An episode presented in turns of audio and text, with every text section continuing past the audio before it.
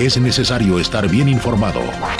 Radar 107.5 FM y Radar TV Canal 71, la tele de Querétaro. Presenta Radar News. Los acontecimientos de mayor relevancia. Las noticias al momento. Y el análisis objetivo. Porque usted ya los conoce. Radar News.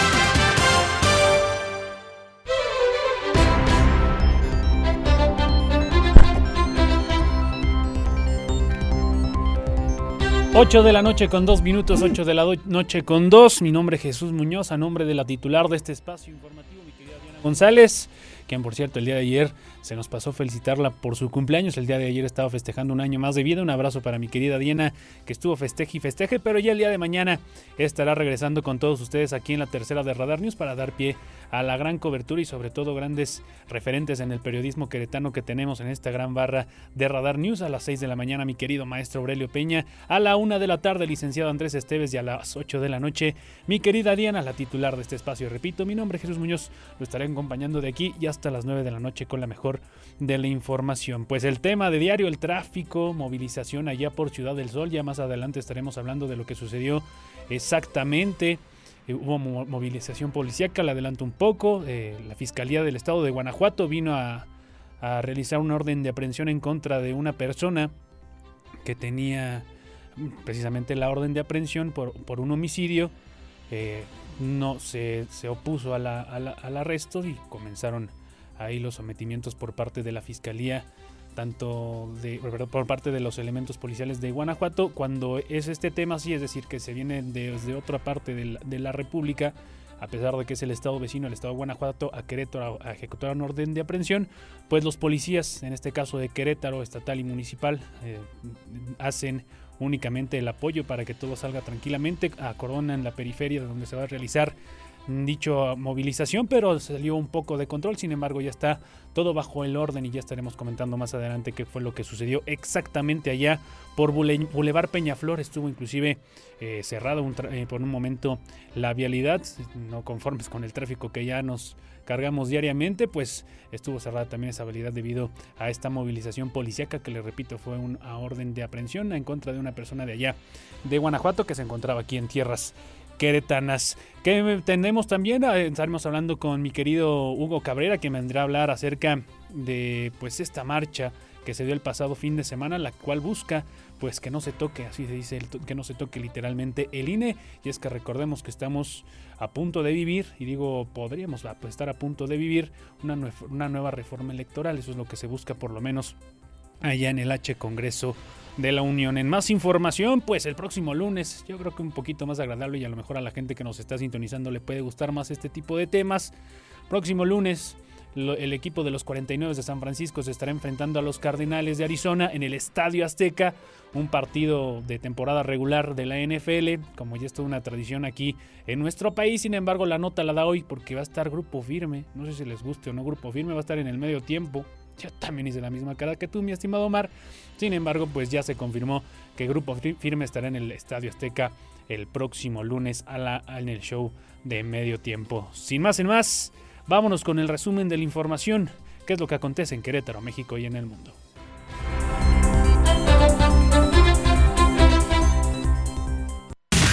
Este es el resumen, lo más importante del día en Radar News. Y por supuesto lo que sucedió dentro de la mañanera, esta conferencia mañanera que se realiza día con día allá en Palacio Nacional y hablando a lo que hizo precisamente el presidente Andrés Manuel López Obrador, declaró que consideró que fueron menos los asistentes a la marcha en defensa del Instituto Nacional Electoral del domingo pasado, pues acudieron menos personas de las 60 mil que se calculó en un principio en la conferencia mañanera eh, nacional. El mandatario insistió que esta movilización sirvió para aclarar las posturas de proyectos distintos de nación y eliminar cualquier intento de simulación.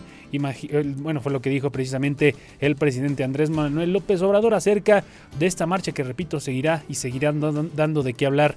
Eh, recordemos, se realizó en diferentes puntos de nuestra República Mexicana, por supuesto en la capital del país, allá en la Ciudad de México, con varios asistentes.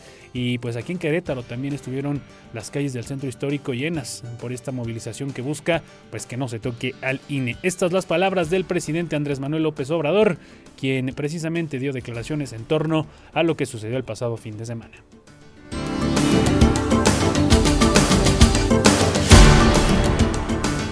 Y los queremos alineados como empleados de los potentados, no que sean servidores nuestros, no que representen al pueblo, sino que representen a Claudia X González, al Bester Gordillo, a Chong, a Fox, a Calderón, a Krause, a Aguilar Camín, a Madrazo, etcétera, etcétera, etcétera. Queremos que ya no es el tiempo de antes que la gente ni sabía por qué se votaba.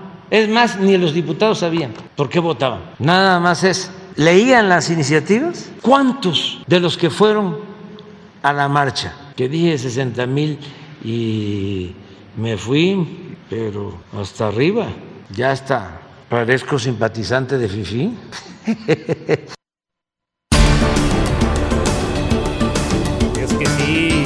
precisamente, pues dijo que por lo menos 60 mil en su momento, pero pues sí dijo que le echó muchas ganas el presidente e inclusive también dentro de la mañanera el presidente Andrés Manuel López Obrador hizo un llamado a sus opositores a convocar a una nueva marcha, pero pidió que esta ocasión intenten tan siquiera llegar al Zócalo y llenarlo, llenarlo precisamente para que tome forma y tome más fuerza estas manifestaciones que se están realizando alrededor de nuestro país. En conferencia mañanera del Palacio Nacional, el mandatario celebró que este sector se haya comenzado a movilizar, pues anteriormente no se manifestaban y se limitaban a criticar sus acciones. Sostuvo que es una prueba de la democracia que existe en el país, pues ahí están las palabras del presidente quien invita a los opositores a los integrantes de esta marcha a que le echen un poquito más ganitas para que llenen el zócalo de la Ciudad de México.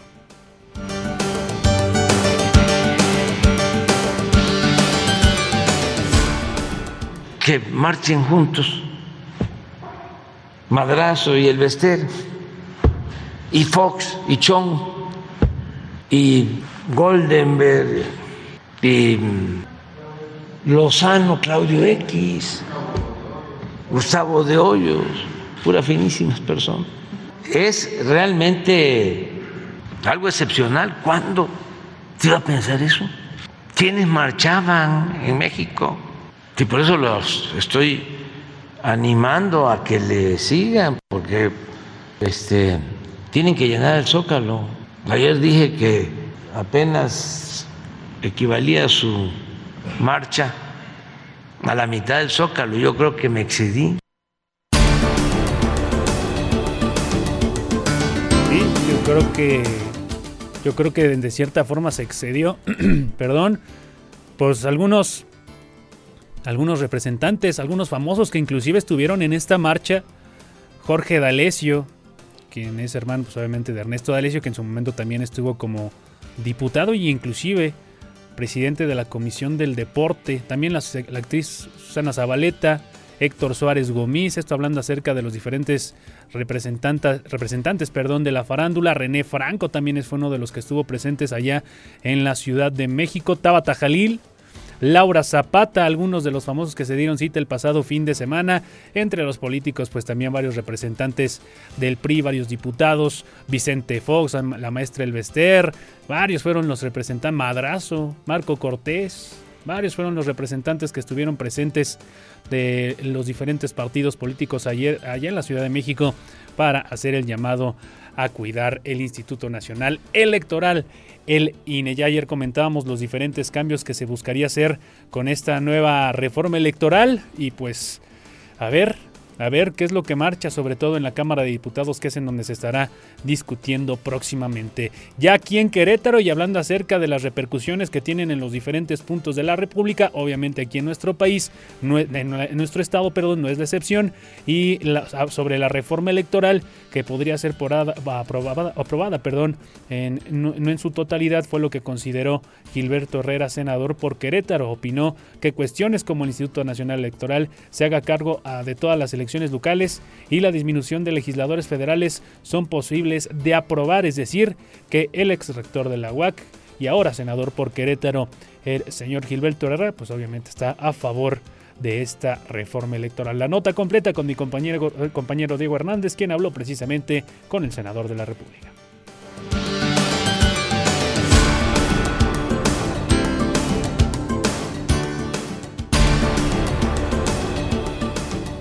La reforma electoral podría ser aprobada pero no en su totalidad, consideró Gilberto Herrera, senador por Querétaro. Opinó que cuestiones como que el Instituto Nacional Electoral sea a cargo de todas las elecciones locales y la disminución de los legisladores federales son posibles de aprobar. La cuestión de la reforma electoral se debe hacer. Eh, tal vez no en forma total, pero tampoco la posición de ellos de no hacer nada yo creo que tenemos que avanzar. Tenemos un exceso de, representantes que de hecho no representan a la ciudadanía, Diego. Todos los plurinominales saben que llegaron ahí por la decisión del presidente del partido y por la cercanía al partido y el exceso, y, hay o no un exceso de burocracia a nivel nacional. Si el INE solito, desapareciendo los eh, los institutos electorales de los estados, puede o no puede eh, llevar las elecciones la misma gente del reconoce que sí puede hacerlo. Eh, y que el cambio de... Asimismo, negó que con este proyecto desaparecerá el Instituto Nacional Electoral y solamente tendrán más atribuciones como dependencia, cuestión que no debe temer la ciudadanía. Debido a que es una reforma constitucional, se necesitan las dos terceras partes de las cámaras para su aprobación. En ese sentido, Gilberto Herrera esperaría que se llegue a un consenso con la oposición. Auguró que si se aprueba en la Cámara de Diputados, sin problema habría diálogos en la de senadores. Y sobre la marcha en defensa del INE que se llevó a cabo el pasado domingo, el senador queretano comentó que fue un ejercicio sano para la vida social del país y aseguró que la ciudadanía será escuchada. Para Grupo Radar, Diego Hernández.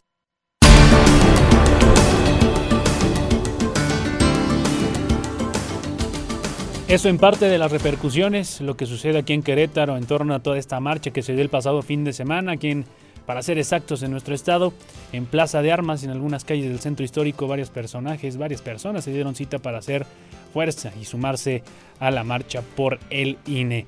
También el día de hoy tuvimos la visita de la diputada federal y secretaria general de la Confederación Nacional de Organizaciones Populares del PRI, Cristina Ruiz, quien aseguró que no se permitirán que los consejeros electorales sean elegidos mediante el voto popular como propone la reforma que se encuentra en la Cámara Baja. De igual manera aseguró que la alianza con PAN y PRD aún no existe. Pues estas las palabras y la nota completa con mi compañero Diego Hernández, quien también habló acerca del tema con la diputada federal Cristina Ruiz.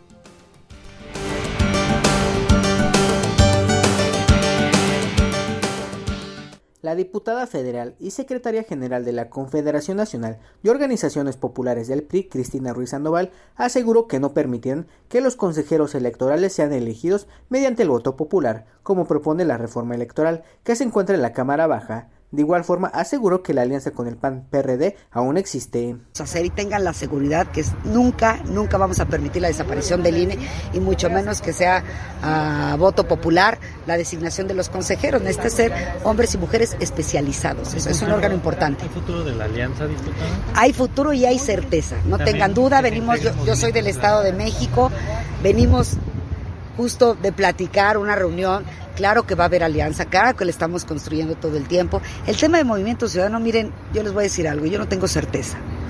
El domingo no estaban en la marcha. Esos sí son los verdaderos esquiroles, los que dicen una cosa y hacen otra. Ellos le hacen el trabajo a Morena, perdón que lo diga con esa claridad, le hacen el trabajo a Morena. es con la bancada del PRI en la Cámara de Diputados donde hay mayor incertidumbre sobre el sentido de su voto, ya que ellos lograron la aprobación del ejército de las calles en tareas de seguridad, cuestión que algunos ciudadanos hacen dudar de sus posturas. El pasado fin de semana, manifestantes en defensa del INE increparon al dirigente nacional Alejandro Moreno sobre cómo trabajaría su partido con este proyecto. El PRIsta aseguró que no se aprobará nada que vulnere a las dependencias electorales y sobre la posibilidad de que esta reforma constitucional se disuelva y se apruebe en cuestiones secundarias, la diputada federal nos comentó que poco se podría hacer al respecto, ya que el grupo mayoritario sí tiene los votos para una aprobación de este tipo. Para Grupo Radar, Diego Hernández. Y es que sí, justamente el tema que iba a tocar fue pues el tema de la militarización en el país. En su momento fue también, eh, pues hasta inclusive el llamado pan de la discordia allí en, el grupo parlamentario del PRI, no solamente en la Cámara Baja, sino también en la de senadores.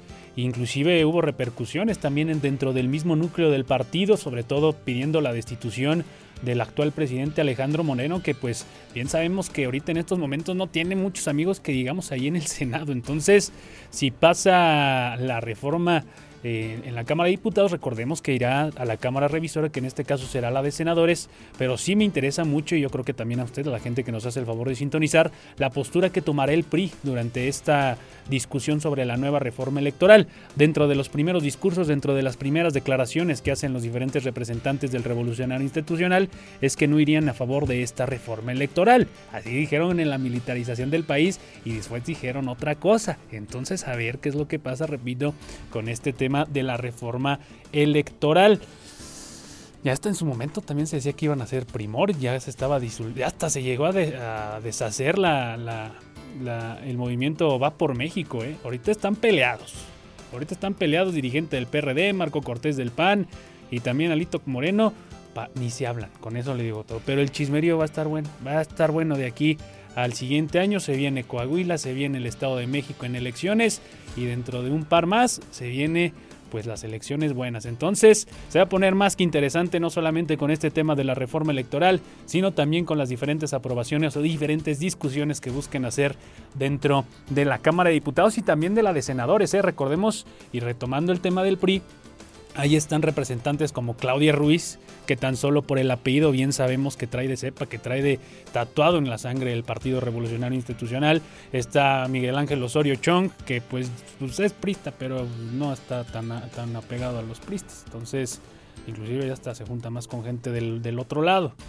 Entonces también ahí este, Beatriz, Beatriz Paredes también se encuentra en, esta, en, este grupo de senadores ahí en el PRI, que recordemos también se dan sus agarrones sabrosos ahí en la Cámara de Senadores. En fin, a ver qué es lo que sucede con esta reforma electoral que está próxima a discutirse. Repito, primero se discute, en dado caso de que se apruebe en la Cámara de Diputados, pasará a la Cámara Revisora que será la Cámara de Senadores y yo pienso que es ahí, y haciendo una quiniela, haciendo una quiniela, yo pienso que sí se podría aprobar en la Cámara de Diputados, pero en la de senadores le darían el revés tranquilamente. A ver qué pasa con esta reforma electoral. 8 con 18. Ahorita seguiremos hablando precisamente con, el eh, licenciado Hugo Cabrera acerca del tema. Vamos a una pequeña pausa y regresamos con más información aquí en la tercera de Radar News.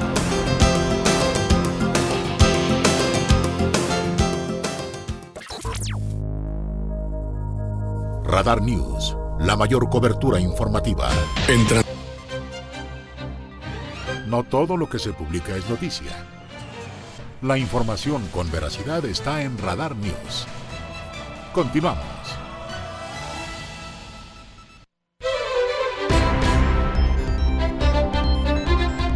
8 con 23 de la noche. Antes de ir a la siguiente pausa, volvemos a hacer el ejercicio, claro que sí, de cómo están las vialidades de Querétaro.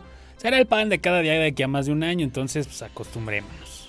En fin, en más información y retomando la información local, la próxima semana arranca la entrega de tarjetas contigo a 15.000 mujeres de Querétaro. El secretario de Desarrollo Social del Estado, el señor Agustín Dorantes, informó que la próxima semana comenzará la entrega de tarjetas contigo a 15.000 mujeres en vulnerabilidad en el estado de Querétaro. En este sentido, precisó que una vez entregadas las tarjetas a finales de noviembre o a principios de diciembre se iniciará con la dispersión del apoyo, el cual consiste en otorgar 1.500 eh, pesos de manera bimestral. Perdón, perdón. Esta es la nota con mi compañera Andrea Martínez, quien precisamente habló con el secretario de Desarrollo Social del Estado, el señor Agustín Dorantes.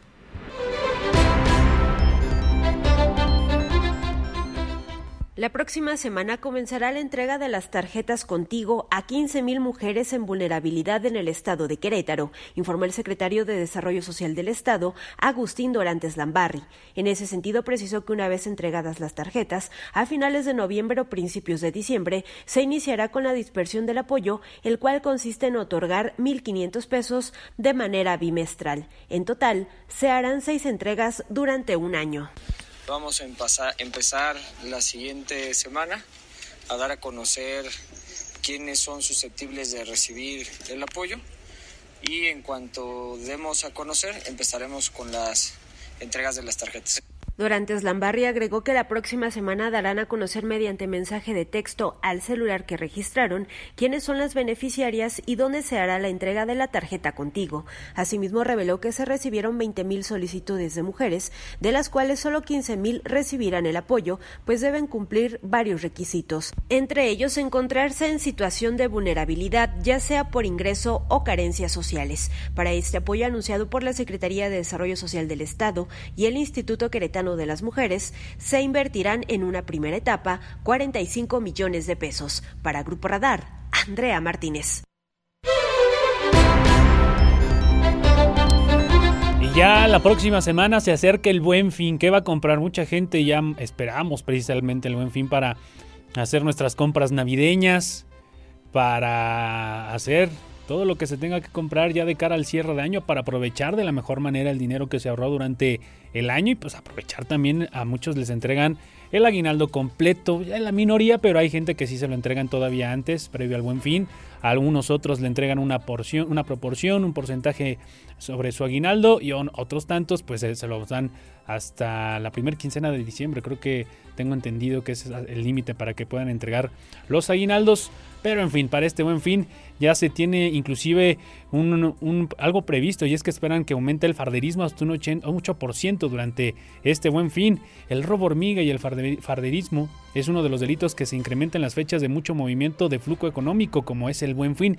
¿Sabe cómo, cómo se previene mucho? Ya me di cuenta dentro del mercado Escobedo que me doy muchas vueltas por ahí, obviamente a comer porque se come bien rico ahí en el mercado Escobedo. Pero ya los, los los puestos que inclusive están por fuera, que están ahí en las calles, que obviamente son más que transitadas, pertenecen al primer cuadro de la ciudad, pero ya muchas ponen a gente arriba de un banquito, afuera en la banqueta, para que chequen lo que pasa dentro del local. Y ya con eso yo creo que se evitan varios, varios robos hormiga o por lo menos inhiben a la gente que intenta hacer eso. Ya ven a alguien que está checando ahí y lejos de que haya una cámara, de que haya un circuito cerrado dentro del negocio, pues ya varios locales han optado por hacer este tipo de vigilancia. Inclusive también hay algunos locales que son muchísimo más grandes y ponen a dos personas en el fondo, una persona en el fondo y otra hacia el frente para evitar este tipo de, robo. Al fin de cuentas, el robo hormiga. Escuchemos precisamente de lo que nos habla mi compañero Iván Hernández, quien habla, Iván González, perdón, quien habla acerca de lo que se espera para este buen fin.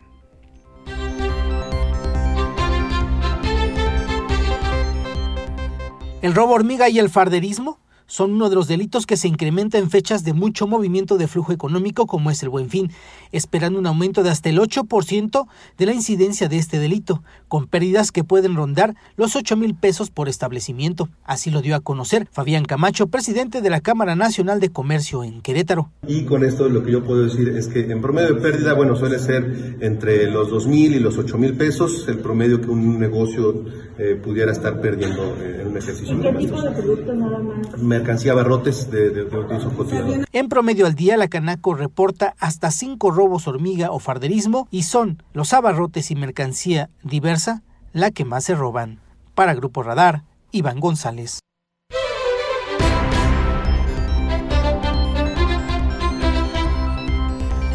Ocho con 28 y rápidamente, vamos a ver rápido, rápido para la gente que nos esté escuchando un reporte vial medio acá improvisado, pero se lo damos con todo gusto. Nosotros estamos acá por la zona de Pigmenio González, en el Corporativo Blanco. Aquí están las oficinas, su casa de Radar 107.5. Aquí en Boulevard Bernardo Quintana no me aparece congestionamiento vial. Sí me aparece, pero hasta la altura por Avenida Industrialización, ahí por el ferrocarril. Es cuando, pues ya lo clásico, obviamente allí en Calzada Los Arcos, en dirección hacia Centro Sur es cuando se presenta mayor intensidad en el tráfico. En la dirección contraria, es decir, hacia acá, hacia Plaza Sendero, Plaza Patio, perdón, eh, no se encuentra, sí hay cierto eh, embotellamiento, pero se encuentra un poco más fluido ahí en Bernardo Quintana. La glorieta, esto ya hasta parece eh, disco rayado, la glorieta ahí de, de la 57, el trébol, mejor dicho, de la 57 con Boulevard Bernardo Quintana, pues siempre está atascado a esta hora. La pregunta que me hago diario, ¿cómo está el libramiento? Déjame ver cómo está el libramiento en estos momentos. Paseo Constituyentes no presenta mayor afectación, hasta ahí en el puente de Santa Rosa. Mm, el libramiento se encuentra de cierta forma fluido, ¿eh? Sí, no me parece que haya asentamientos dentro del libramiento. El pasado viernes eh, hubo una manifestación, lo cual no permitía ni siquiera que te hicieras para adelante ni para atrás. Pero en estos momentos el libramiento es una buena opción si usted quiere eh, dirigirse hacia, hacia, algún otro punto de la ciudad. Obviamente Avenida 5 de Febrero, pues ya para qué le digo, ¿verdad? Pero sí, no, se ve tan congestionado como en otros días. Compártanos ustedes su opinión allí en la Alameda. Eh, Zaragoza de cierta forma con algunas afectaciones viales en dirección hacia el tanque. En eh, Juárez, en Juárez para atravesar todo el centro histórico. También Corregidora presenta ya asentamientos ya casi en su intersección con Avenida Universidad.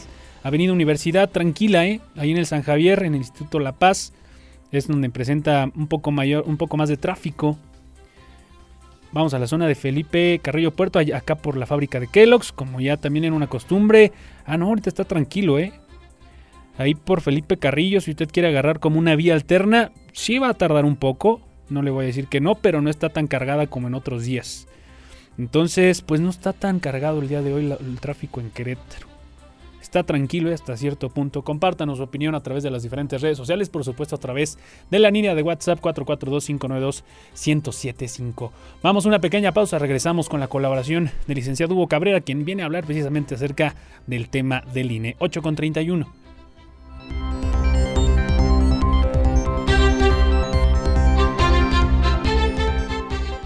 Radar News. Cobertura total desde el lugar de la noticia. Lo ves. Informativa.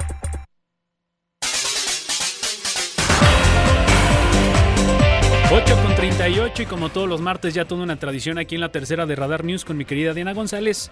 Eh, en esta ocasión la colaboración de mi querido Hugo Cabrera que pues viene a hablar del tema de moda ya, ya está en la agenda pública, en la agenda política, el tema de la marcha que sucedió el pasado fin de semana, el pasado domingo para ser exactos, no solamente en la Ciudad de México sino también en Querétaro y en otras partes del mundo.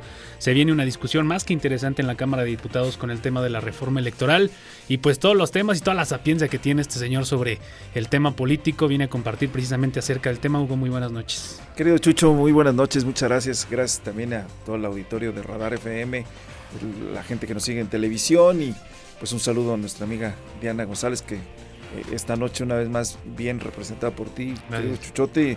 Muchas gracias por la presentación y efectivamente es un tema eh, no solamente de moda, sino un tema coyuntural en la agenda, como bien lo dice, en la agenda política en la agenda mediática y creo que vale la pena eh, comentar al respecto, Chucho. Sí, pues ¿qué opinión te concierne al respecto? Pues mira, yo creo que eh, no cabe duda que es un reflejo de cómo está el país eh, polarizado.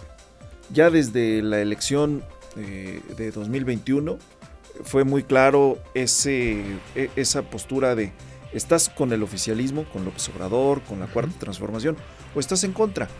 Y efectivamente, la marcha del domingo en alrededor de 50 ciudades en el país, eh, en Estados Unidos, en España, hasta en Escocia, Chuchote, hubo manifestaciones de mexicanos que, eh, digamos, enarbolando la bandera de, eh, no se toca al INE, no debe haber una, una reforma electoral, pues también fue un grito eh, eh, de desesperación respecto a lo que ha venido pasando en el país en muchos aspectos. O sea, eh, bien lo dicen desde las cúpulas del poder, que la marcha no solamente fue una, una manifestación para defender el INE, para defender la democracia, sino efectivamente fue esa olla express que se ha generado en el país para manifestar la actitud en contra del presidente López Obrador.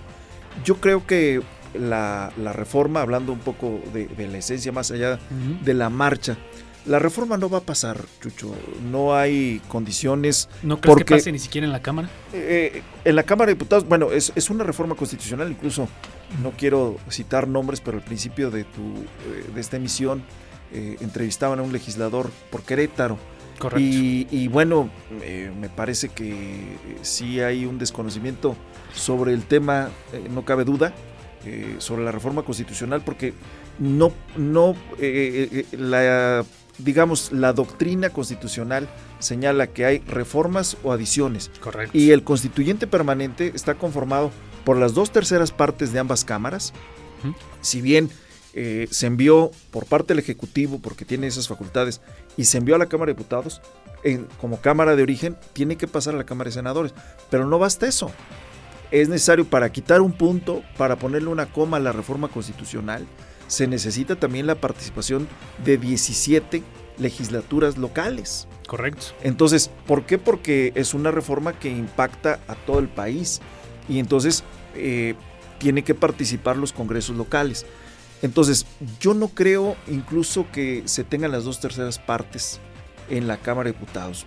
Yo creo que uno de los, volviendo un poquito al tema de, la marcha, creo que uno de los errores fue, por supuesto, de quienes participaron en la marcha fue el, el que en aras de acreditar, estar con el pueblo, participaron dirigentes de, partidos que hoy en día, y pues, eh, eh, es una realidad, no gozan ni de la ni del respeto ni del aprecio de la gente. Y es más, cada actuación, y tú lo decías también hace un momento, pues es de dudarse. O sea, realmente van a, eh, a, a ser congruentes entre el decir y el hacer, o va a haber otra vez, eh, digamos, el, eh, el, conejo de la chistera del último momento y se va a buscar una, un, transitorio, como fue el caso de la militarización, o se va a buscar algún resquicio. Pero creo que en esta ocasión, y además, eh, digamos, por cómo podemos calcular las cosas, yo creo que hoy va, va a, naufragar la reforma constitucional. Y es más, me atrevo a pensar, Chucho, que es una estrategia desde el propio poder para ir calibrando las cosas. Realmente no eh, eh, eh, tendría que haber una reforma constitucional y es otro de los, temas o de los problemas que, que, existe de origen. Las reformas que se han hecho en materia electoral en este país, regularmente las últimas, no es la excepción, han sido producto del consenso. Y además, si la reforma constitucional en materia electoral que estuviera planteando fuera para la elección de 2030, podría entonces sí prosperar. Pero no puedes a la mitad del camino, o menos de la mitad del camino, cambiar de caballo o cambiar las reglas del juego, porque eso evidentemente eh, lo único que genera es eh, que el piso que puede ser parejo y que no lo es tanto, pues eh, al final de cuentas ya no sea parejo y favorezca al poder. ¿Qué son de las cosas en la reforma electoral, por lo menos en, el papel, Chuchote? Que me parece que es un, eh, es un despropósito. No puede ponerse a una, una reforma de, esta, de este calado para que los consejeros electorales sean electos por la ciudadanía. No puede además algo todavía, supongamos que, que fuera eh, que es un aspecto que han vendido muy bien los altos sueldos de los funcionarios del Instituto Nacional Electoral, porque requieren una especialización. Pero si eso requieren especialización, todavía requieren más los magistrados del Tribunal Electoral, del Poder Judicial de la Federación y los de los tribunales locales. Tienen que tener una formación jurídica sí o sí, porque su tarea, recordemos al auditorio, que eh, el órgano administrativo de los procesos electorales son los organismos electorales, tanto el Instituto Nacional Electoral como los organismos locales. Pero esta no es la última palabra. La última palabra en materia electoral lo tienen los órganos jurisdiccionales, es decir, los tribunales. Incluso el tribunal, supongamos un caso que surge en una elección local en Querétaro, es revisada, hay una resolución por el Tribunal Electoral del Estado, pero el, eh, eh, la parte agraviada puede recurrir todavía al Tribunal Electoral del Poder Judicial de la Federación como segunda instancia y como instancia última. Entonces imaginemos que dentro de la propuesta que está haciendo desde el Ejecutivo Federal eh, es el que los magistrados sean electos por la ciudadanía. Además, imagínate cuántos querrían participar. Sería un verdadero galimatías si, si en una campaña, habiendo 10 opciones, se vuelve una locura. Entonces me parece que es un despropósito. Como también es un despropósito el hecho de, de, que los recursos públicos que se entregan a los partidos, y no porque estemos apostando a una partidocracia, sino porque el hecho de, de quitar recurso público generas, abres la puerta de par en par para que haya una plutocracia. Es decir, solamente, y a propósito del discurso oficial de los aspiracionistas, de los fifís, pues solamente podrían participar los que tengan dinero. Exacto. ¿Por qué? Porque el dinero vendría, en el mejor de los casos, de, fuentes eh, transparentes, de fuentes eh, que no tiene tela de duda. Pero sobre todo estamos viendo los niveles de inseguridad, la presencia, les guste o no les guste, hoy estamos ante la situación de un narcoestado. E, en el país, el 70% del país, de acuerdo a estudios de los órganos de inteligencia en Estados Unidos, hay por lo menos un cártel en el 70% del territorio del país.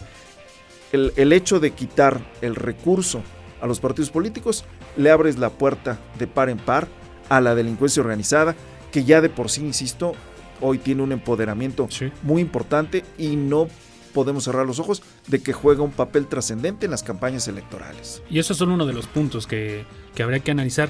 Ahora, de cierta forma, y eso te lo digo más como ciudadano y sobre todo quiero escuchar tu punto de vista, eh, el tema, por ejemplo, y lo comentábamos el día de ayer también aquí en la tercera de Radar News, eh, yo creo que hay cosas que de cierta forma bien podrían beneficiar al IMNE, no cambiarlo en su totalidad, esa es la opinión que yo hago, pero por ejemplo el voto electrónico que se propone en esta nueva reforma electoral, yo creo que yo pienso que es algo que se necesita ya en nuestro país. El día de hoy, ir a votar, ir a tacharlo en un papelito, ponerlo en una hornita que con todo el debido respeto cualquiera se puede llevar, yo creo que sí deja mucho que desear en nuestro sistema electoral. Eso es uno de los puntos que yo veo tal vez rescatables de esta, de esta reforma. No sé qué opinas tú al respecto. Mira, eh, de hecho el voto electrónico ya está funcionando en el, para mexicanos en el extranjero. Sí, sí, sí. Eh, eh, es una realidad.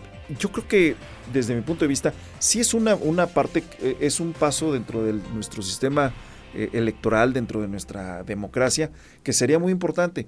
Pero también recuerda que, que la el paso, el tránsito de aquella comisión electoral que estaba en gobernación, del propio Instituto Federal Electoral, el Instituto Nacional Electoral, de por qué es tan caro el voto en, México en comparación con otros países. porque siempre estamos dudando, porque siempre hay el tufillo de que hay trampa, que hay cochupo, que en las elecciones no son transparentes.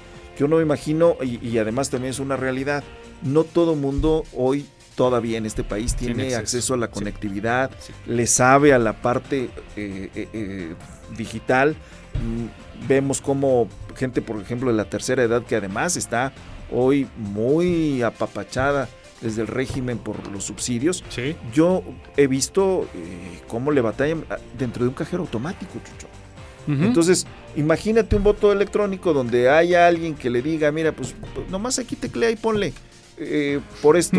Yo creo que eso eh, me parece un, punto eh, para todavía analizarlo. Lo que sí estoy de acuerdo, Chucho, y además lo digo en mi condición de ex legislador federal, en eso sí coincido en la primera parte de tu entrevistado, hace rato, bueno, de, el reportero que compartía esta información, lo que sí es importante es la reducción de legisladores federales.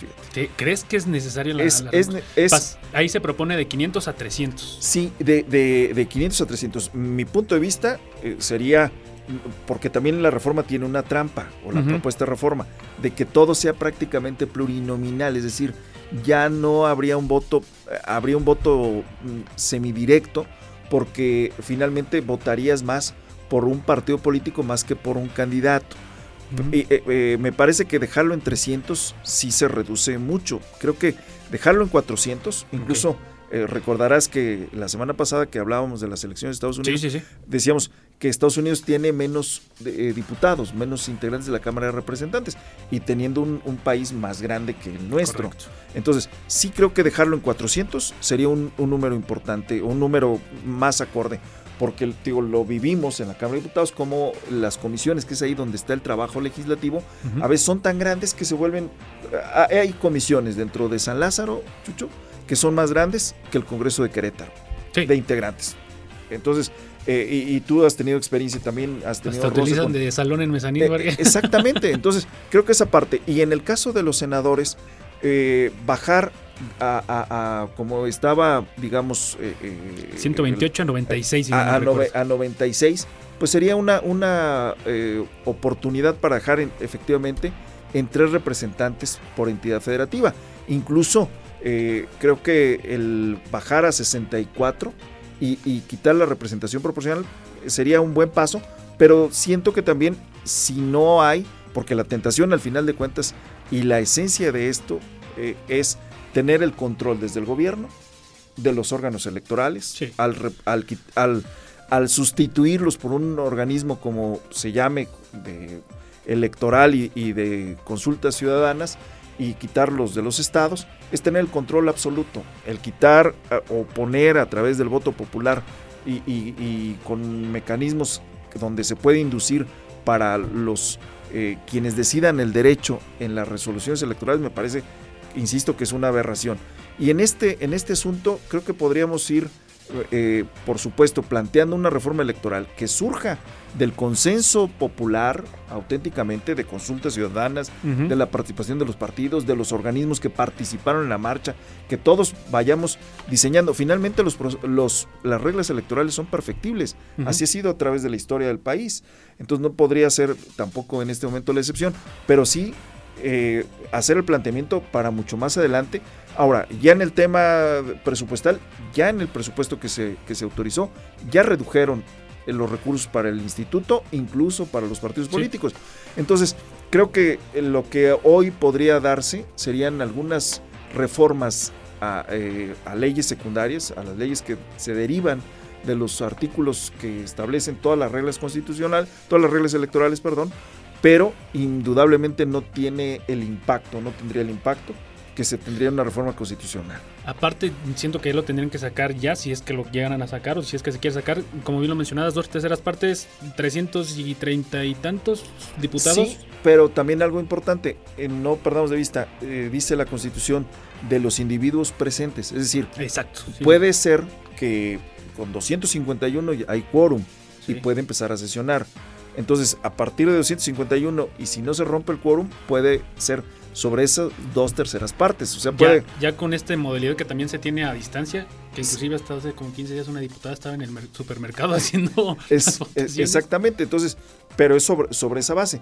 Pero yo creo, insisto, que no hay eh, condiciones, tal vez eh, estirando mucho la liga, podría pasar en la Cámara de Diputados pero eh, creo que al final de cuentas ni siquiera ya se dio cuenta también el gobierno de lo que implicaría una reforma electoral, porque finalmente podrían cobrar la factura para empezar ahorita en el Estado de México, en Coahuila, bien dos elecciones muy importantes, eh, que es el preámbulo de la, de la, elección federal.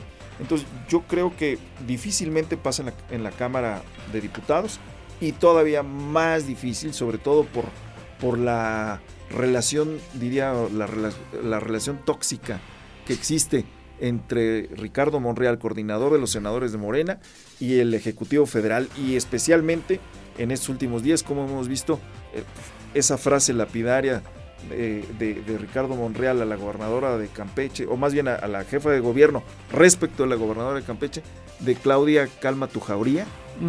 Eso retrata de cuerpo entero cómo está la situación internamente en, el rejuego de, es, Sería totalmente un volado también para ellos. Eh, claro, entonces yo creo que no, en el mejor de los casos podrán ir preparando hacia el 2030, eh, para el, es decir, para el próximo proceso eh, constitucional del Ejecutivo Federal, o por lo menos en el 2027, que viene de nuevo cambio en la Cámara de Diputados. Hugo, siempre te, siempre te he escuchado hablar de política, pero en esta ocasión, ya de hoy en ocho, a estas horas, vamos a saber cómo quedó México contra de Polonia. ¿Cómo ves a México para, para el Mundial? Yo creo que eh, fíjate que por supuesto siempre eh, eh, soy aficionado al fútbol, pero hoy veo un equipo con muy pocas posibilidades, sinceramente. Eh, sinceramente creo que el resultado con Polonia podrían a lo mejor alcanzar un empate. No le veo, y sin ser malinchista, pero no veo condiciones para que pasen a la segunda te tenía que preguntar eso, ya el próximo domingo empieza el Mundial y sé que también te gusta mucho el fútbol. Y ya para estas horas vamos a estar felices o llorando, entonces a ver qué pasa de hoy en 8 contra Polo. Es correcto, Muchísimas gracias, no, ¿algo que quieras agregar? No, nada más, gracias, estaremos atentos a ver qué pasa, porque efectivamente creo que sí eh, despertaron a León y lo que ocurrió el domingo no es no se queda solamente con la marcha. Yo creo que bien cosas que seguramente veremos en las próximas Y se viene la aprobación del presupuesto también, ¿verdad? Sí, ya, bueno, ya lo, ya lo aprobaron en, lo federal, por eso digo que en esa parte ya está. Más bien, ahorita aprovechando el Mundial, eh, que creo que la marcha sí bajó un poco la efusividad y los buenos pronósticos que tenía el gobierno federal respecto a, la, a, que pasara por lo menos en la Cámara de Diputados. Eh, en estos días de los partidos de fútbol se, eh, de México se avisora que va a darse la discusión en, las cámaras. Dios mío. Va a estar interesante este tema. Exactamente. Gracias, Hugo. Que tengas un excelente martes. Gracias. Mejor término de semana para todos ustedes. Que tengan una excelente noche. Ya nos alargamos mucho, pero estuvo muy buena la plática. Y a partir de mañana, mi querida Diana González regresa con todos ustedes a través de la tercera de Radar News. Síganos en nuestras diferentes emisiones con mi maestro Aurelio Peña. Por supuesto, a la una de la tarde con mi querido licenciado Andrés Esteves. Y aquí a las 8 de la noche con mi querida Diana González. Gracias, Hugo. Que tengan una buena noche. Gracias. Buena noche para todos. Que tengan una excelente, una excelente noche.